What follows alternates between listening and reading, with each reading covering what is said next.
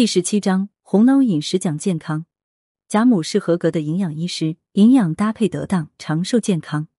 易经的智慧，易经以乾坤卦始，万物始生，生生不息。易经以未济卦中，周而复始，无尽无穷。易经高度反映出了万事万物相互联系、相互制约、永无休止的一种错综复杂的平衡状态。这也从另一面表现出了中和为贵、平衡为佳的道理。譬如八纯卦，八卦指的是三爻卦，八纯卦及六爻卦，卦象所描绘出的自然界现象，就是《易经》赞成和谐平衡的明证。正卦在平衡状态时为春天，雷霆万钧，万象更新，春意盎然；巽卦在平衡状态时为春夏，风调雨顺，空气新鲜；离卦在平衡状态时为夏天，阳光明媚，百鸟争鸣，欣欣向荣。乾坤要和谐，天地要平衡，自然生态平衡，万物正常生存；国家收支平衡，社会才能稳定；内脏气血平衡，身体才会健康。天地有病，则海啸地震；国家有病，则饥荒战乱。同理，若是身体内部不平衡，那么健康就会亮红灯。下面我们来学学贾母的营养平衡技巧。《红楼故事之贾母养生》，《红楼梦》中美食珍馐不计其数。是中国传统饮食之集大成者，饮食中有文化，饮食中含养生。我们能从红楼饮食中学到很多养生之道。《红楼梦》大观园里最长寿的是贾宝玉的奶奶史太君，她的年龄应该是在六十岁到七十岁之间。这个年龄的老人正是身体容易出问题的时候。贾母自己也说她的身体不太好，但事实真是这样吗？贾母在《红楼梦》里面天天吃饭，天天喝酒。天天游玩，逛大观园，冬天玩，夏天玩，甚至白雪红梅，他也参加。所以大家可以看出他的活动量是多么的大。他虽有按时休息的习惯，但是活动常常不落。且看来了亲戚刘姥姥，贾母亲自陪着逛了一天。一般的年轻人玩一天也会感到非常疲惫，但是贾母却高高兴兴的跟大家玩了一天。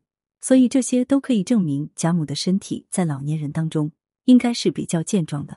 而贾母的这种健壮，如果不是遗传原因，那一定就是保养有方了。注意饮食营养的搭配，贾母有一定的医学营养知识，非常注意饮食营养的搭配。比如，他的重孙媳妇秦可卿病了以后，贾母派人给他送去枣泥山药膏，这是很有科学道理的。枣有利于消化，是活的维生素丸，对体质弱的人，山药能够助消化、补虚弱。对于病重的秦可卿来说，枣泥山药膏能够提高他的机体抵抗力，有助于他对饮食营养的消化吸收。所以秦可卿就和凤姐说：“老太太送来的枣泥山药膏，我吃后是能够刻化的。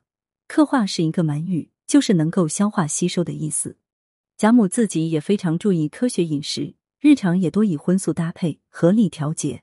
比如一个元宵节的晚上，她感觉有点饿，凤姐说：“给老太太已经准备好了鸭粥。”贾母就说。哎呀，油腻腻的，我们还是吃点清淡的吧。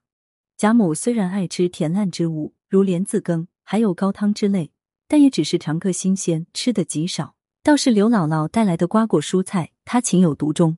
对于老年朋友来说，肠胃消化功能有所下降，一时难以消化大油大腻的食物，所以清淡饮食对身体健康是有帮助的。在饮食方面，还有一点贾母把握的也很好。这便是每餐七八分饱，从不贪吃。宁荣二福少不了山珍海味，贾母也不过是略尝尝。再好吃的，再愿意吃的，她都很有度。相比之下，刘姥姥便有些做的不太妥当。比如，她二进大观园，贾母宴请她吃饭，刘姥姥一高兴，多喝了些酒，还吃了藕粉桂花蛋糕、松仁鹅蛋卷及螃蟹馅的饺子，一下子吃了不少油腻不易消化的菜肴。可能是刘姥姥平时从未见过这些稀罕菜品，平时大鱼大肉又吃得少，所以这也尝尝，那也品品，一不注意便吃多了。再加上又喝了点凉茶，结果就闹肚子了。而且在《红楼梦》中，只要是有贾母出席的聚餐活动，气氛都很活跃，这点对饮食健康十分有利。从科学的角度来说，如果人心情愉悦，那么人体内消化吸收酶就分泌的多。吸收酶多，则会有助于人体对食物的消化吸收，也使得血液循环加快，免疫力增强，可以防病治病，强身健体。反之，在吃饭时，夫妻两个吵架或训斥孩子，不仅会导致消化酶分泌减少，使人对食物的消化营养吸收功能下降，还容易引起其他疾病。除此以外，贾母平时还很注重饭后散步和游玩，有时还舍弃竹轿，自己爬上山去，以疏散筋骨。季节交替，增减衣物，自有丫鬟们操心。日常起居有节，早睡早起，饭后午睡，闲了只是常和儿孙们说说笑。而对家里大小事务，是睁一眼闭一眼，并不多管。平日里连老惜贫，敬僧爱道，书中极少描写他大动肝火。在古代养生方法中，调情悦志、怡情养性是一个重要部分。贾母无疑为此中高手。此外，他很重视节日风俗，喜欢子孙满堂围绕膝下，和谐团结的家庭观念在他脑海中根深蒂固。这也是中国民间传统的养生方法之一。《红楼梦》中从贾母身上折射出了中国家庭传统养生方法的影子。在大家庭观念逐渐淡化的今天，很值得大家思索。看红楼之小节。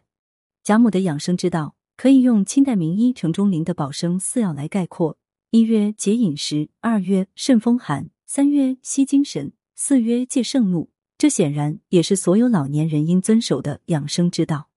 此外，在日常生活中食用的搭配也很重要。两千多年前，在中医里就有所论述，其主要依据就是食物的气和味。中医认为，食物有四气：寒、热、温、凉和五味：辛、甘、酸、苦、咸。食物搭配的原则就是寒与热、辛与甘等达到平衡。此外，还有几种搭配也是必不可少的：一是要注重主食与副食平衡搭配。小米、燕麦、高粱、玉米等杂粮中的矿物质营养丰富，人体不能合成，只能靠从外界摄取，因此不能只吃菜肉，忽视主食。二是酸性食物与碱性食物平衡搭配。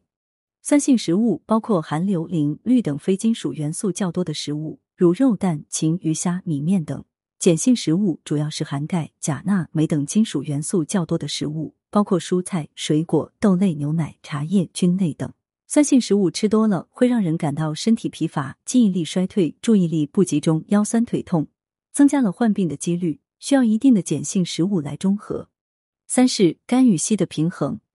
只吃干食会影响肠胃吸收，容易形成便秘；而光吃稀的则容易造成维生素缺乏。